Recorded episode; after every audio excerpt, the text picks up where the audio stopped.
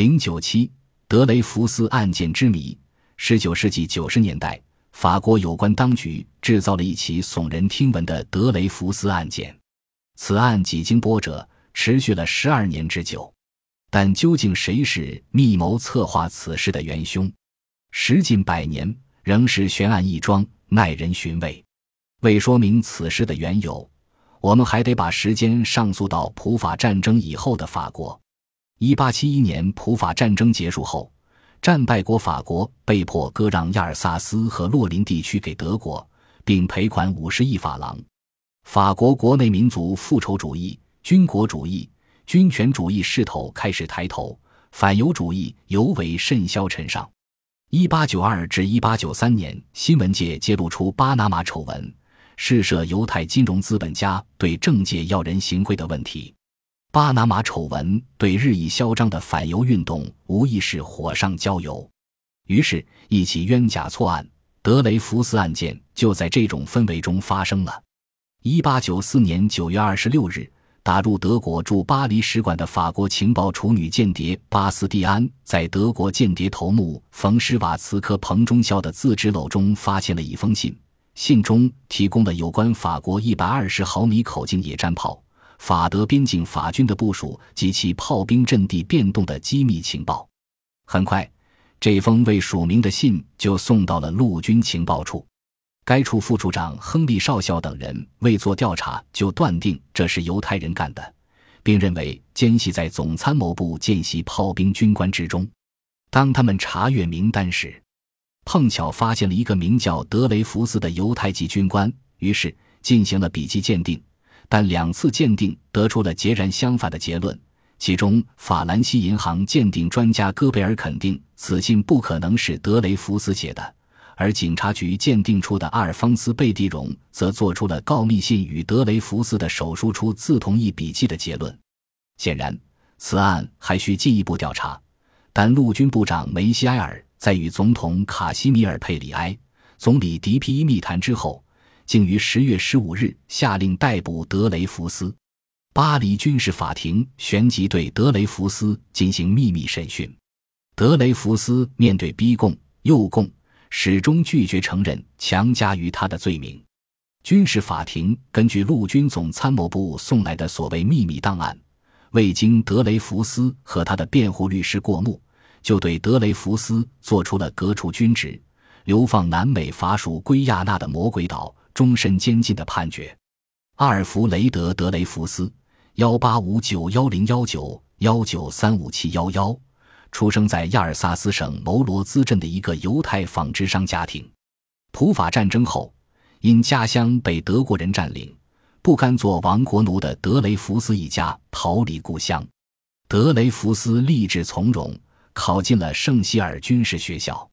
毕业后，调入法军总参谋部。这期间，他曾于1890年与巴黎珠宝商的女儿露西耶·阿达马尔特结婚，有两个孩子。显然，从德雷福斯的家庭背景、个人经历和经济状况来看，很难找到充当间谍、投敌叛国的动机。1896年，案情有了新的进展。是年三月，从德国使馆施瓦茨科彭上校处发现了法国军官埃斯特拉奇给他的气压传递信，然而亨利少校等人又一次将此事压下，直到七月，情报处处长一人，新任处长皮卡尔才着手对埃斯特拉奇进行调查。调查中发现，他与德国武官联系频繁，且其字迹与告密信并无二致。皮卡尔确信。出卖军事机密的正是埃斯特拉奇。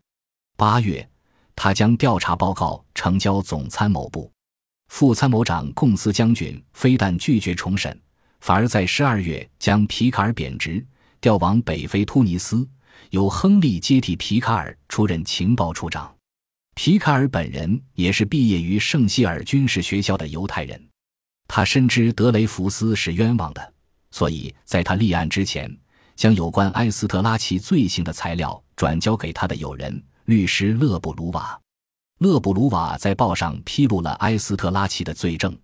次年，巴黎晨报上也刊登了德雷福斯的所谓罪证的照片及埃斯特拉奇的手记。德雷福斯的兄弟还复制了大量告密信原件，张贴在街头巷尾，希望能够借此找到证据，以证明德雷福斯是无辜的。不久，一位银行家证实，告密信与他的一位顾客笔迹相同，此人正是埃斯特拉奇。埃斯特拉奇原籍匈牙利，平素生活腐化，负债累累。然而，一八九八年一月十一日，巴黎军事法庭开庭审讯埃斯特拉奇，宣布了他无罪获释，而皮卡尔却因泄露军事机密罪被捕。此事在法国掀起了轩然大波。一八九八年一月十三日，著名作家左拉在报上发表了致总统的公开信，我控诉。信中控告了陆军部和总参谋部的主要官员。笔记专家以及军事法庭践踏法律、为罪犯开脱等非法行为，整个法国分裂成两大阵营：德雷福斯派和反德雷福斯派。上至达官要人，下至平民百姓，概莫能外。因这场间谍案引起的政治风波，几乎酿成内战。一八九八年八月三十日，案子有了新的转机。亨利向陆军都长供认。是他伪造了定德雷福斯罪名的重要文件。令人不可思议的是，次日清晨，他死于被囚禁的蒙瓦莱利昂监狱。亨利之死陡然间给这一案件蒙上了一层神秘的色彩。几经周折，终于在1899年9月，法兰西总统卢贝下令对德雷福斯实行特赦，但他所蒙受的耻辱和罪名一直未说清，直至1906年。